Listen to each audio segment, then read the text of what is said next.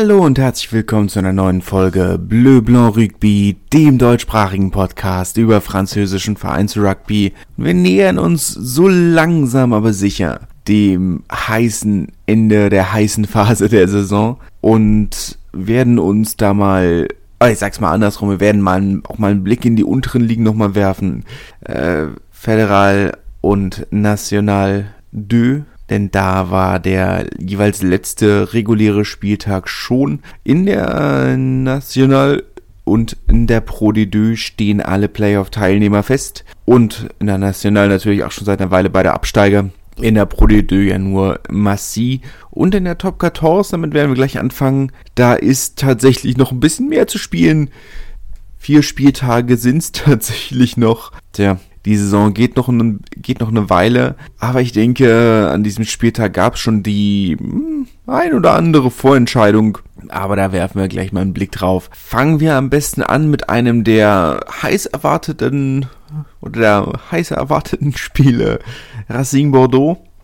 Aufgrund des Bruce, äh, Bruce Springsteen, boah Gott, ein schwieriges Wort, Bruce Springsteen Konzertes, des ersten von zweien äh, ja nicht in der Arena in Paris, sondern in Lens. Racing, es ist nicht das erste Mal, dass Racing in Lens spielt. Letzte Saison ja unter anderem äh, schon gegen La Rochelle da im Halbfinale des Champions Cup verloren. Zuschauerzahlen muss man durchaus sagen enttäuschend. 11.000 irgendwas waren wohl im Stadion. Das ist jetzt technisch gesehen keine mega schlechte Zuschauerzahl, aber es ist natürlich in so einem Stadion. Jetzt ist natürlich die Debatte noch offen. Wie viele Leute dürfen in dieses Stadion? Da sind sich Präfektur und Verein ja ein bisschen uneinig. Äh, Lens hat ja im andere, äh, Bolar, ich habe den Vornamen vergessen, ähm, haben ja auf der Gegentribüne, ähm, der ganze Unterrang sind ja Stehplätze also lange Stehgerade. Äh, und da sind sich äh, Verein und Präfektur sehr uneins darüber, wie viele Leute denn tatsächlich auf dieser Stehgerade dürfen. Aber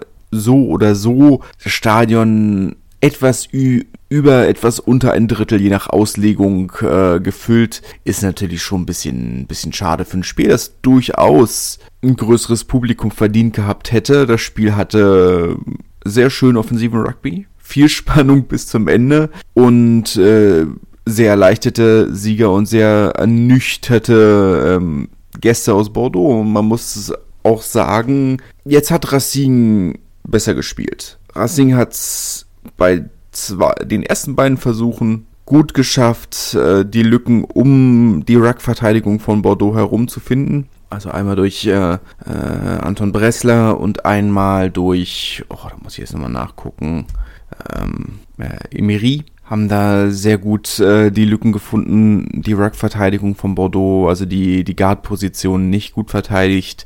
Auf der anderen Seite ein sehr schöner Versuch im Konter, kurz nach der, kurz nach Halbzeit von Deportere. Ähm, ich vermute mal, dass ein niederländischer Name ist, kein, kein südafrikanischer in der, ähm, in dem Kontext. Ähm, kommt aus Bordeaux, war sein die Saison so ein sechster Einsatz für die, für die Profis, aber eigentlich noch in der U23. Und wenn man die äh, enge Geschichte bedenkt, die Bordeaux mit den Niederlanden hat, liegt ein niederländischer Name deutlich näher als ein südafrikanischer. Er ist auch französischer U20-Nationalspieler, von daher würde ich da eher auf niederländische Vorfahren tippen. Tut ja auch eigentlich nichts zur Sache, wollte es nur äh, erwähnt haben. man ist ja dann doch irgendwo immer noch an diesem Punkt, wo man, wo man sehr schnell anfängt, da über darüber zu reden, ah ja, hm, bestimmt Südafrikaner, bestimmt Polynesier oder was auch immer. Ähm, wobei es mit Polynesien eher stimmt, aber eben halt dann Französisch-Polynesien. Und äh, das ganze Kolonialthema werde ich hier nicht aufmachen. Ähm, kann man natürlich drüber reden, aber ähm, muss man vielleicht auch nicht. Äh? Ähm, Spannung war in jedem Fall drin. Racine, die in der 72. Minute nochmal durch den Versuch von Antoine Gibert rangekommen sind. Lucu, der nochmal drei Punkte für Bordeaux in der 79. raufgelegt hat und dann diese kurze Reihe, ich glaube es waren zwei Penalty Kicks, die Racine dann nochmal auf die Gasse fünf Meter auf der linken Seite von, äh, von Bordeaux gesetzt haben. Im ersten Mal nicht durchgekommen mit dem Maul und dann aber ein Ruck Penalty geholt und nochmal auf die Gasse gesetzt und also sich gegen den Defensivbonus entschieden und ähm, Nee, hätten den Defensivbonus gehabt. Ist sowieso egal. Ähm, ja, dann den Strafversuch rausgeholt und äh, den Sieg damit auch und Bordeaux müssen sich schon fragen, wie sie das Spiel, das sie eigentlich sehr souverän in der Hand hatten, noch in der letzten Minute verlieren konnten. Sie rutschen damit vorerst aus den Playoff-Plätzen raus. Ist jetzt vielleicht auch wieder zu einfach zu sagen, offensiv nur der eine Versuch im Konter, weil da einfach auch nicht sie haben nicht die großen Lö Lösungen gefunden und jetzt kann man sagen, okay, diese Mannschaft ist eben zu abhängig von Mathieu Jalibert, der mal wieder gefehlt hat. Aber gut, jetzt kann man auch sagen, es war vielleicht auch hauptsächlich Lucu, äh, der sie überhaupt so im Spiel gehalten hat und das sicherlich auch fair bis zu einem gewissen Grad. Aber insgesamt ist das die Saison wirklich zu wenig und jetzt kann man über Schiedsrichterentscheidungen reden, über Strafversuche reden und das Ganze drum und dran und das ist sicherlich fair bis zu einem gewissen Grad, aber es ist einfach ein Fakt, dass das für Bordeaux ein kleines bisschen eine verlorene Saison ist. Nächste Saison kommt mit Yannick Brü ein renommierter Trainer mit einigen großen Namen, die, äh, die wechseln, Damien Pernod unter anderem. Und jetzt ist man so in diesem merkwürdigen Zwischenraum. Natürlich versucht man die Saison noch irgendwie zu retten, aber wenn man ganz ehrlich ist, weiß ich nicht, ob, ob da viel zu retten ist. Die Saison ist eine Enttäuschung und äh, hat irgendwo aber auch die einige der absolut grundlegenden Probleme dieses Vereins dargelegt, nämlich ja, eine Breite, die der Verein durchaus hat, gerade aus der Jugend, aber eben nicht auf den Schlüsselpositionen. Auf der 9 und 10 fehlt Bordeaux die Tiefe und man hat jedes Mal gesehen, wenn einer von beiden gefehlt hat, und das haben sie Saison viel,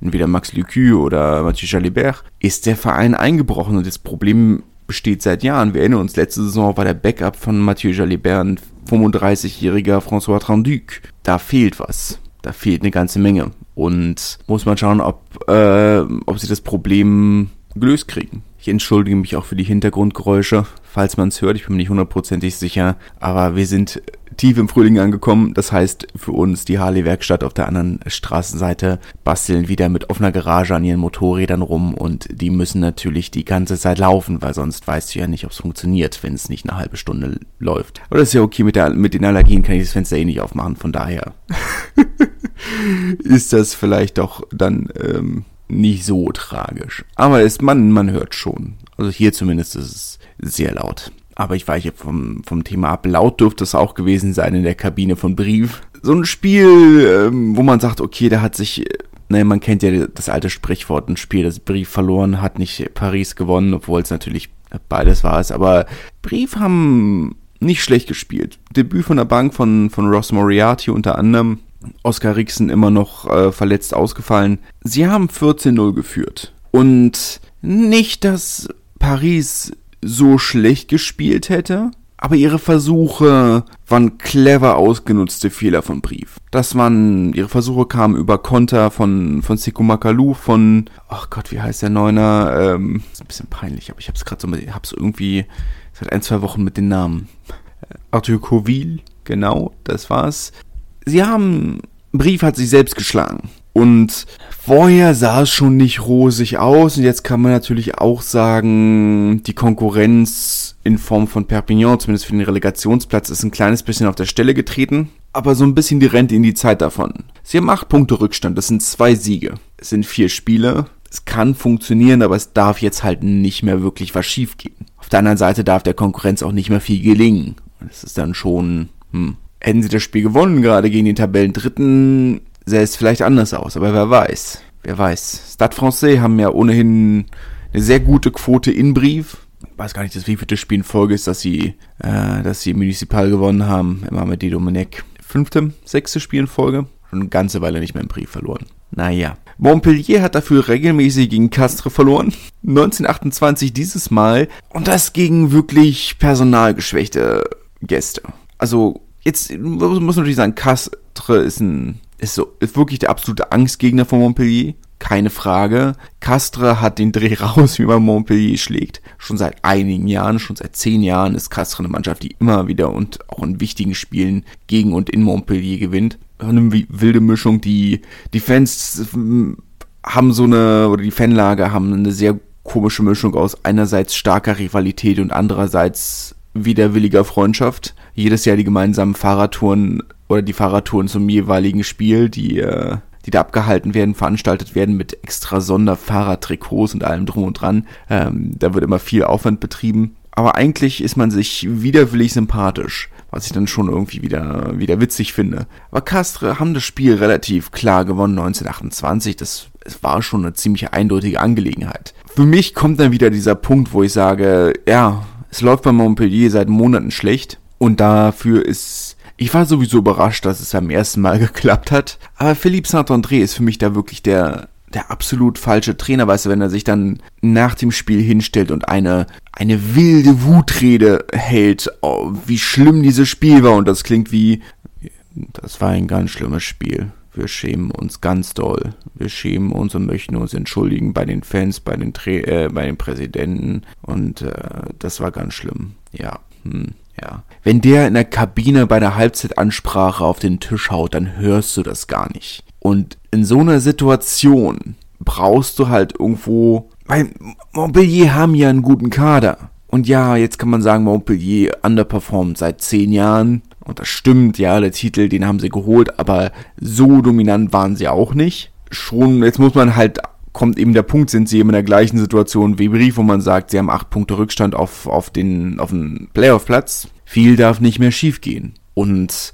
wenn man sich so anguckt, wer noch die Konkurrenz ist, nämlich unter anderem Bordeaux, man sagen, ja, hm, selbst Bayern liegt noch zwei Punkte vor ihnen. Und wenn ich hundertprozentig ehrlich bin, traue ich denen fast mehr zu. Spielen sogar nächstes Spiel gegeneinander. Bayern zu Hause, kann, wenn sie gewinnen, sag ich, kann man nochmal drüber reden, aber Bayern war schon mal eine, oder ist die Saison schon eine sehr starke Heimmannschaft. Sie haben noch nicht in Jean Roger verloren. Ja, sie haben das Heimspiel äh, in San Sebastian verloren, aber ob das nun ein richtiges Heimspiel ist, ist ja nur auch Ansichtssache. Toulon haben auf der anderen Seite 37-15 mit Offensivbonus gegen Perpignan gewonnen. Das erste Mal seit 2018, dass Majol ausverkauft war. Die beiden Vereine verbindet ja dann doch eine ähm, kulturelle Freundschaft. Provence und Katalonien äh, sind sprachlich und kulturell sehr eng miteinander verbunden. Olympique Marseille haben unter anderem auch eine äh, Schweigeminute für einen verstorbenen Fan von Perpignan dieses Wochenende abgehalten. Der ist letzte Woche bei einem, bei einem Autounfall verstorben. Da ist ähm, eine enge, enge Verbindung zwischen den beiden Vereinen. Außerdem hat Toulon ja heute, gestern, heute, ich bin nicht hundertprozentig sicher, äh, ihre erste Hall of Fame Veranstaltung. Das heißt, alle großen Namen, die, die der Verein hatte vor Ort, von Brian Habana bis hin zu äh, Matt Gitto und wie sie nicht alle heißen. Ja, volles Haus alle Stars, das, was man von Toulon kennt und erwartet. Und Perpignan, die ähm, auf ihre Gifquote gucken müssen, die haben sie ein bisschen vernachlässigt und entsprechend stark rotiert und fast einen kleinen äh, Pass gespielt um da die Quote nochmal ein bisschen nach oben zu drücken. Entsprechend klar 37, 15. Es muss man natürlich sagen, Perpignan auch lange in Unterzahl, also kurz vor der Halbzeit gab es die rote Karte für Pusa, Pulafa Salele. Ähm, und zwischenzeitlich sogar zu 13 nur auf dem Feld und sie haben trotzdem wirklich gut gekämpft. Das muss man, muss man sagen. Also, ich würde den Verein noch nicht abschreiben. Und auf der anderen Seite, und da reden wir vielleicht gleich nochmal drüber, wenn wir zu Pro de Deux kommen, ich rechne ihnen in der Relegation tatsächlich gute Karten aus, wenn es dazu kommt. Was muss man schauen?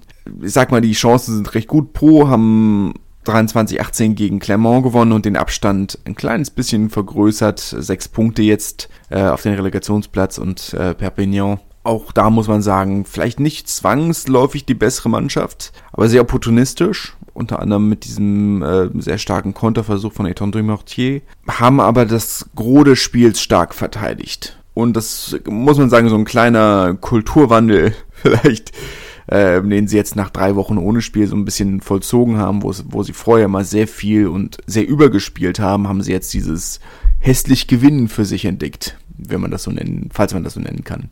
Und das funktioniert. Hat funktioniert. Clermont auf der anderen Seite damit definitiv aus den Playoffs ausgeschieden. 10 Punkte Rückstand. Ich glaube, die kann man für diese Saison zumindest äh, abschreiben, aber das war ja eigentlich auch in der Form schon, schon so erwartet. La Rochelle haben 26-6 gegen Bayonne gewonnen, müssen wir, glaube ich, nicht groß drüber reden. Bayonne interessieren Auswärtsspieler die Saison gar nicht. La Rochelle setzen ihre gute Form fort, auch wenn sie stark rotiert haben. Unter anderem ähm, Debüt für Hugo Re äh, Reus, glaube ich. Das ist katalanischer Name, ich glaube, es ist Reus. Ähm, auf der 10 sehr solide. Und äh, Toulouse, die am Ende des Spieltags nochmal 36-31 gegen Lyon gewonnen haben. Lange eine sehr enge Partie, bis dann die Stars von der Bank kamen. Antoine Dupont unter anderem geschont. Hatte ja einen harten Samstag. Äh, ist bei Big Flo und Olli äh, aufgetreten. Big Flo und Olli, äh, Big Flo und Olli, äh, ein Bruderpaar aus Toulouse, die aktuell mit die größten Stars in Frankreich sind und äh, große Fans vom Start natürlich haben unter anderem beim letzten französischen Titel des Vereins die neue Vereinshymne geschrieben und äh, da durfte Antoine Dupont natürlich äh, auf der Bühne mitsingen. Ich habe mir ehrlich gesagt noch kein, keine Videoaufnahmen davon angetan. Äh, das überlasse ich gerne euch, sollte ich das interessieren. Aber man muss natürlich positiv sagen, also es ist, Antoine Dupont ist mutig genug, sich solche Dinge zu trauen. Ob es nur GQ ist oder Bühne mit Rapstars teilen, sind Dinge, die trauen sich nicht viele andere Rugby-Spieler. Und es ist ganz gut, dass der französische Rugby endlich oder Rugby, der Rugby generell endlich mal wieder sowas wie ein, wie ein Star hat. Also was, was wirklich öffentlichkeitswirksam ist. Weil jetzt kann man natürlich sagen, ja, Johnny Wilkinson war ein Star, Dan Carter war ein Star, aber sie waren keine Stars, die in der Öffentlichkeit waren. Sie waren Stars in der Rugby-Community. Der letzte Spieler, der wirklich öffentlichkeits- und breitenwirksam aufgetreten ist, war Sebastian Chabal. Schon ein bisschen her. Und von daher finde ich es ganz gut, dass, dass Rugby vielleicht endlich mal wieder einen richtigen Star hat, den, den die Jugendlichen kennen. Ne? Und nicht nur nicht nur Leute, die sich vielleicht auch nur auch am Rande für Rugby interessieren. Die kennen auch einen Dan Carter. Aber jemand, der nichts mit Rugby im Hut hat, der kennt auch einen Dan Carter nicht. Er geht mal hier in Deutschland in eine beliebige Einkaufsstraße und fragt die Leute, ob sie, äh, ob sie Dan Carter oder Owen Farrell kennen. Oder Maro Itoji. Ist vielleicht in England noch mal ein bisschen was anderes, aber da ist Rugby auch noch was anderes. Und davon finde ich ganz gut, wenn, wenn da wirklich jetzt mal wieder so ein, so ein bisschen was, was Stariges kommt. Kommen wir zur Pro de Deux. Zwei Spiele haben wir noch. Die Entscheidungen sind fast alle gefallen, aber ich glaube, da ist jetzt noch mal ein Wochenende Pause und dann wird auch die letzte Entscheidung ähm, vor den Playoffs fallen. Aurillac hat zu Hause 12 zu 38 gegen Agen verloren. Äh, Aurillac konnte sich ja ohnehin schon in keiner der beiden Richtungen mehr bewegen. Von daher nicht so verwunderlich, dass dem Kader, der in dieser Saison wirklich stark überperformt hat, so ein bisschen die Luft ausgeht. Agen mit Offensivbonus äh, machen damit ihren Playoff-Platz sicher.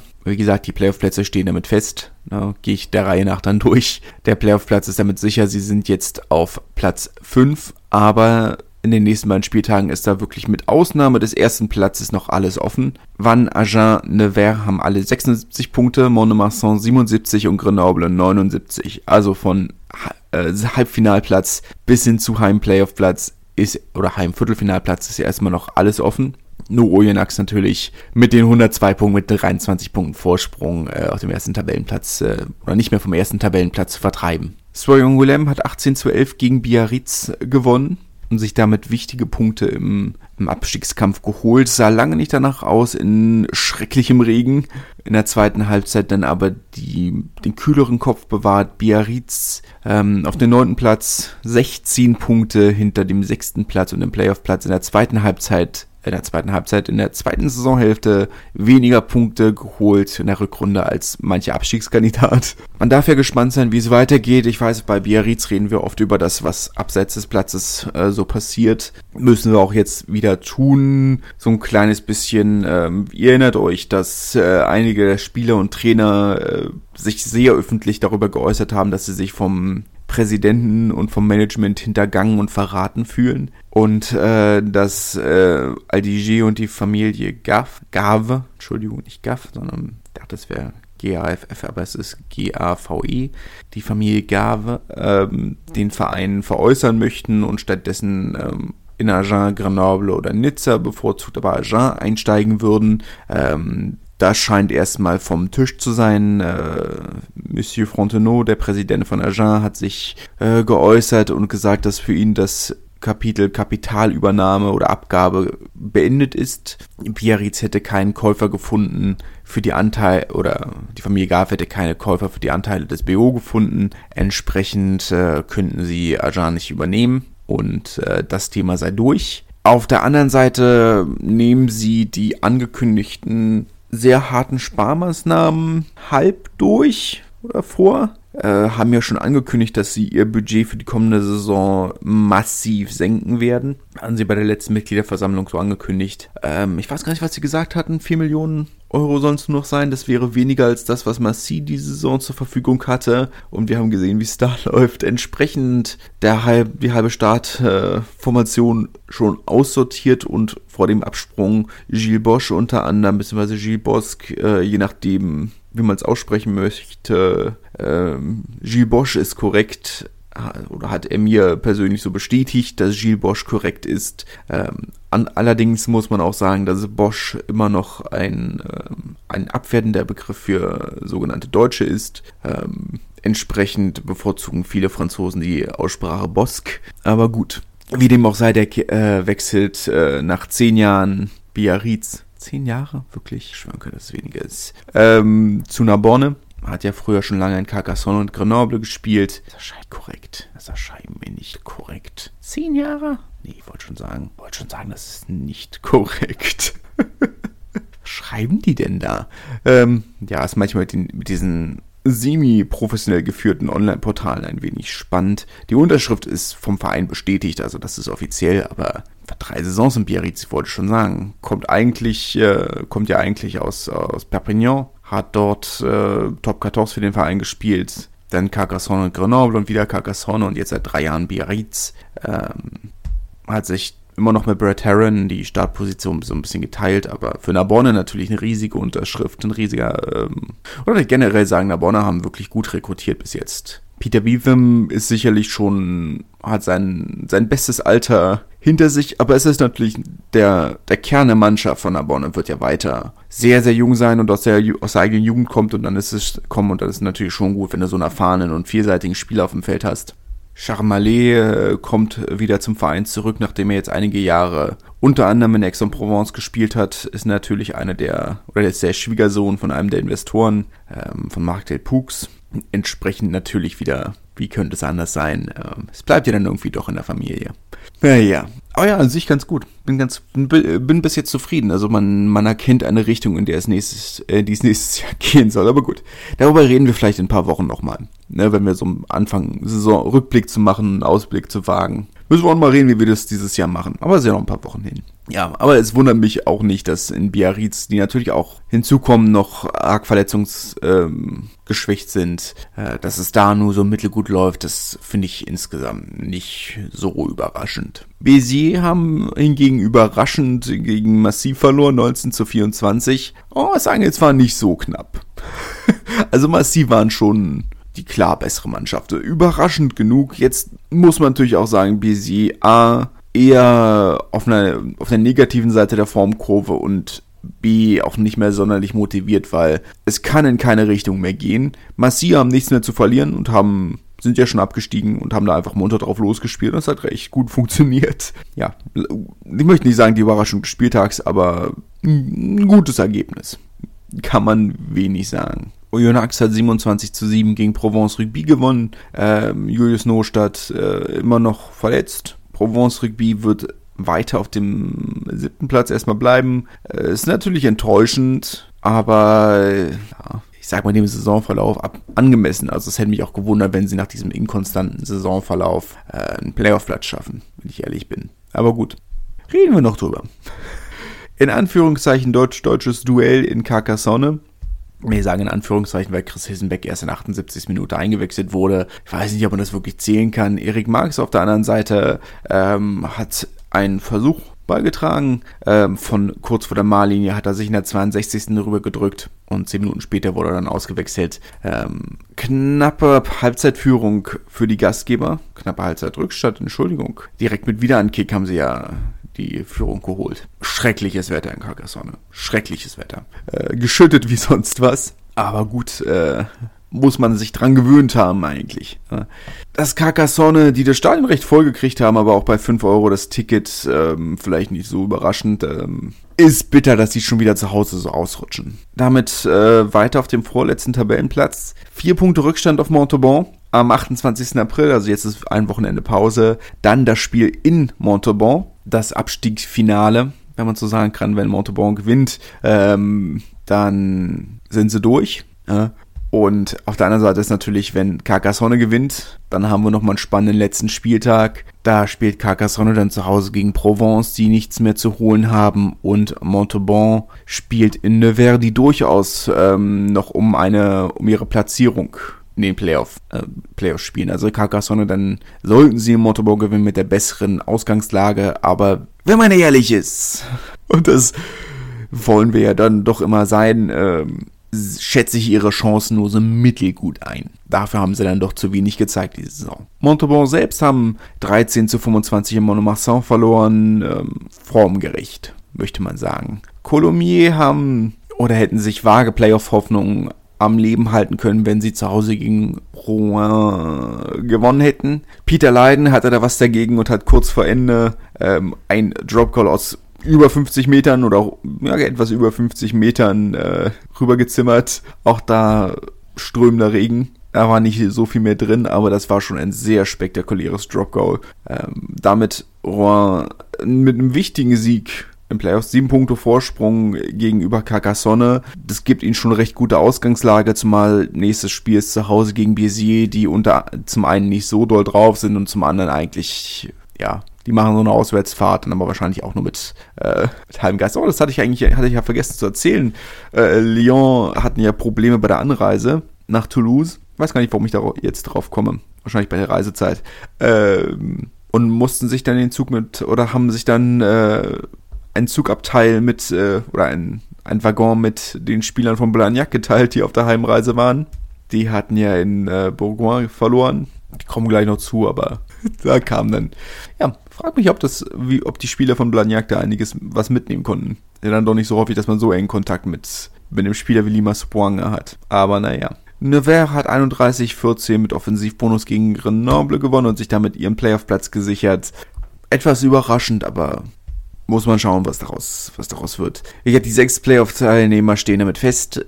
Einer der beiden Absteiger steht fest, zwei Spieltage sind es noch. Spätestens nächste Woche werden wir dann auch den, ich denke mal nächste Woche oder übernächste Woche, beim nächsten Spieltag, werden wir dann auch Carcassonne als zweiten Absteiger bestätigt haben. Ich freue mich zumindest wieder auf Derbys zwischen Narbonne und Carcassonne. Ist zwar nur ein kleines Derby, aber man nimmt, was man kriegen kann. Haben ja aktuell nicht so wirklich was. Das ist schade.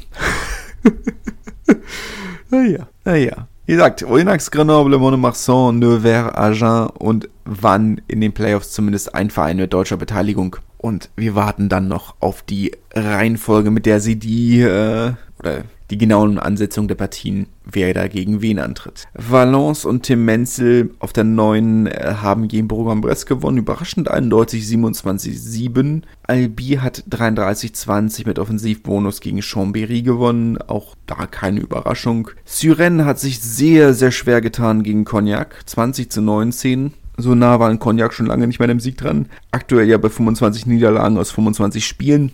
Eine Chance haben sie noch. Nächste Woche zu Hause gegen Albi. Ich glaube nicht, dass sie das Spiel gewinnen werden. Es sei denn, Albi. Ah, doch, vielleicht schon. Ich glaube, Albi werden, werden kleiner am Pass spielen. Den dritten Platz, da kann sich nichts mehr verändern. Sie haben sechs Punkte Vorsprung auf Blagnac. Das heißt, von, sie können sich nicht mehr nach unten verschlechtern. Nach oben können sie sich nicht verbessern. Äh, Valence haben ihren Halbfinalplatz sicher. Ah, vielleicht. Sehr schön. Ich würde es ihnen gönnen.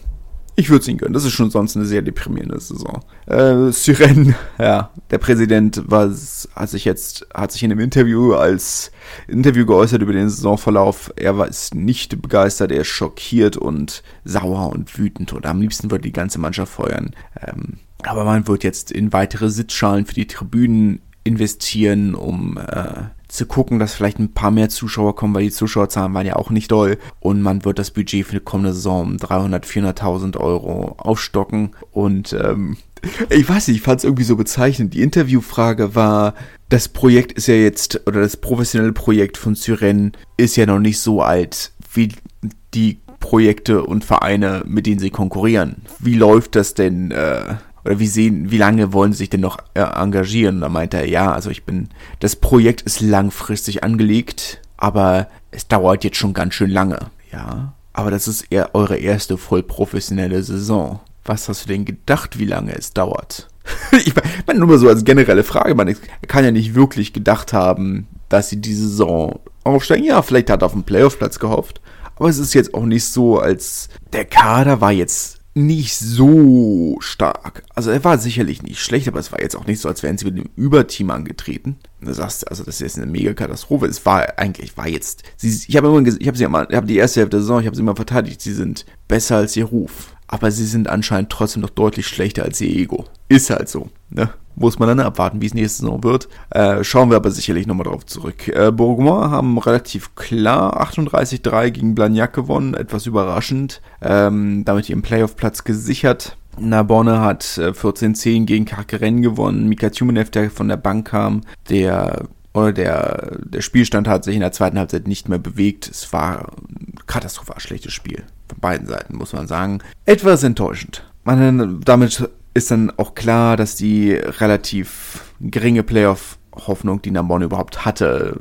komplett hin ist, aber kommen wir sicherlich auch nochmal drauf zu sprechen, dass es jetzt, dass auch das sicherlich nicht als so große Überraschung kommen kann. DAX hat 52-24 gegen Tarbe gewonnen mit Offensivbonus und ohne Max, äh, Maxim Oldmann. Ähm, Tabellenführung damit gesichert. Den ersten Platz nimmt ihn keiner mehr. Tarbe auch keine Playoff-Chancen. Offensichtlich ähm, ist dann manchmal so. Nizza 36-15 gegen Rennen, auch bei zwei Mannschaften, für die es eigentlich um nichts mehr wirklich ging. Rennen ja schon abgestiegen. Und daher geht es dann nächste Woche, nächste Woche? Übernächste Woche nur noch um äh, die Pla Reihenfolge der Playoff-Teilnahme. Dax, Valence, Albi, Blagnac, Bourgoin und Bourgoin-Bresse haben sich qualifiziert. Erster, zweiter, dritter Platz stehen fest. Dax, Valence und Albi. Dax und Valence also sich am Halbfinale, Albi mit einem Heimviertelfinale und dahinter Blagnac, Bourgoin und Bourgoin-Bresse. Fünf Punkte Unterschied zwischen den drei Vereinen. Eigentlich alle mit sehr gewinnbaren Spielen. Mal abwarten, was daraus wird. Wagen wir nochmal einen Blick in die National 2. Da war der letzte der Spieltag der regulären Saison. Und ähm, wir müssen mal zunächst über die Absteiger reden. Ähm, Tiros, Florac in Pool 2. Äh, Tiros stand ja schon vor einer Weile relativ fest. Florac auf der anderen Seite werden sich sicherlich ärgern. 50 Punkte haben sie. Davor das Bassin d'Arcachon, Marmande und Anglais mit alle mit 52 Punkten. Also der eine oder andere Defensivbonus hätte da schon vielleicht gereicht. Ist halt manchmal so. Bohn, 28 Punkte. In Pool 1 schon vor einer Weile abgestiegen. Jetzt muss man natürlich auch sagen, dass Bohnen deutlich später in die Vorbereitung gestartet sind und auch nur vierte Wahl bei den Nachrückern war. Der Ex-Verein von Sani Dembele äh, war relativ, ja, sagen wir mal, unüberraschend, dass das in dieser Saison schwierig war und ist. Dijon auf der anderen Seite, die mit abgestiegen sind oder sagen wir mal vorläufig abgestiegen sind, ähm, sind ja der beste Absteiger, also vermutlich die ersten, die die Klasse halten werden, wenn ähm, wenn von unten niemand nachkommen möchte, was ja durchaus realistisch ist, dass äh, sich nicht vier Teams finden, die aufsteigen wollen. Etwas enttäuschend, dass sie sich so haben nach unten durchreichen lassen. Hatte ich nicht wirklich mit gerechnet. Sie hatten den Kader weitestgehend zusammengehalten, dann einen unglaublich schwierigen Saisonstart gehabt und sich erst spät gefangen. Zu spät, auch hier muss man sagen, nur zwei Punkte Rückstand auf Macron. Der wäre durchaus mehr drin gewesen. Ah ich bin, bin durchaus sehr überrascht. Also, dass Dijon sich so nach unten durchreichen lassen, finde ich durchaus, äh, finde ich durchaus schwierig. Aber gut, was will man machen? Was will man machen? Die Playoffs, wir haben ja zwei Pools. Die erst beiden, äh, die jeweils ersten beiden Teams der Pools sind direkt eine Playoff-Runde weiter und dann äh, gucken, ich bin nicht hundertprozentig sicher. Jetzt müsste aber der dritte von Pool 1 gegen quasi den sechsten von Pool 2 spielen. Schauen wir mal, ob das stimmt. Also La Seine spielt gegen Florence. Genau, das stimmt. Genau und so weiter und so fort. Ne, jetzt also erstmal kreuz und quer. Ins äh, direkt eine Runde weiter sind Nîmes, die auf dem ersten Tabellenplatz in Gruppe 1 gelandet sind. Ähm, wenig, vielleicht etwas unüberraschend. Da muss ich sagen, bin ich schon etwas überraschter über das äh, Stade Metropolitain, die ich irgendwo nicht auf dem Schirm hatte diese Mannschaften, also im Pool 1, eine Runde weiter. Ich hatte, niemand hatte ich durchaus oben eingeschätzt. Äh, ich hatte aber schon damit gerechnet, dass entweder Obenas oder Dijon den zweiten Platz holen. So falsch kann man liegen. naja.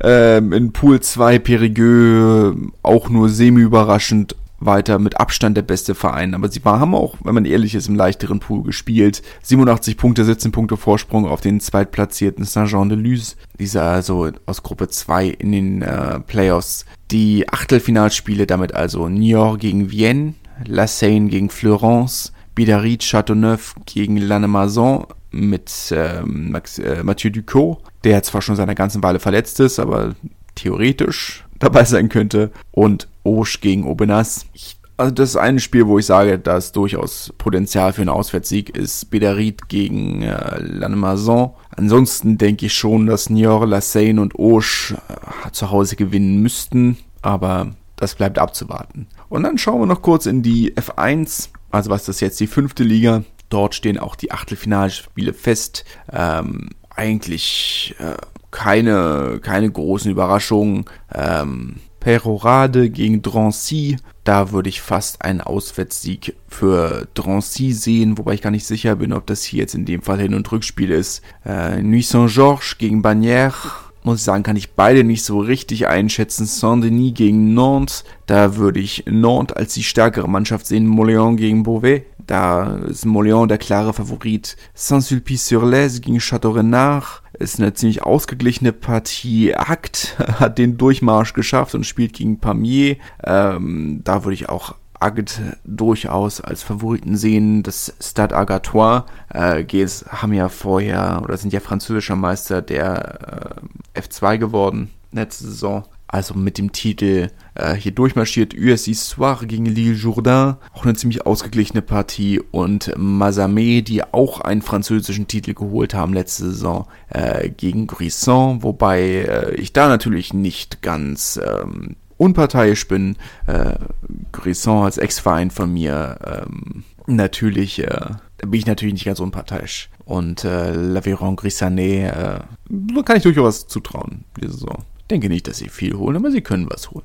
Eine längere Folge mal wieder. Ich freue mich drauf, dass jetzt hier die Playoffs äh, in den unteren Ligen anfangen ähm, und da mal einen etwas genaueren Blick äh, noch weiter drauf zu werfen. Wir hören uns in jedem Fall nächste Woche. Wieder mit Top 14, aber ohne Prodigion National. Ich freue mich natürlich trotzdem darauf und äh, auch mit euch über die unteren Ligen ein kleines bisschen zu reden. Und äh, wir hören uns nächste Woche. Ich wünsche euch eine schöne Zeit und bis dahin. Tschüss. Wie baut man eine harmonische Beziehung zu seinem Hund auf? Puh, gar nicht so leicht. Und deshalb frage ich nach, wie es anderen Hundeeltern gelingt, beziehungsweise wie die daran arbeiten. Bei Iswas Dog reden wir dann drüber. Alle 14 Tage neu mit mir, Malte Asmus und unserer Expertin für eine harmonische Mensch-Hund-Beziehung, Melanie Lippisch. Iswas Dog mit Malte Asmus. Überall, wo es Podcasts gibt.